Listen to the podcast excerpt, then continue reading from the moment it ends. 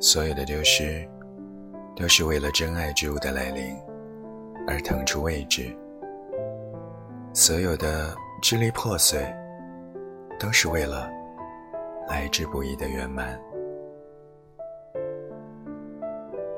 上天不会无缘无故做出莫名其妙的决定，他让你放弃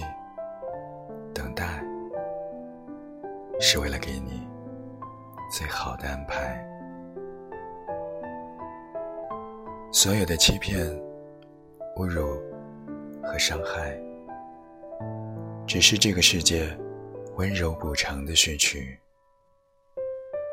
那些星星点点的微芒，终会成为燃烧生命的熊熊之光。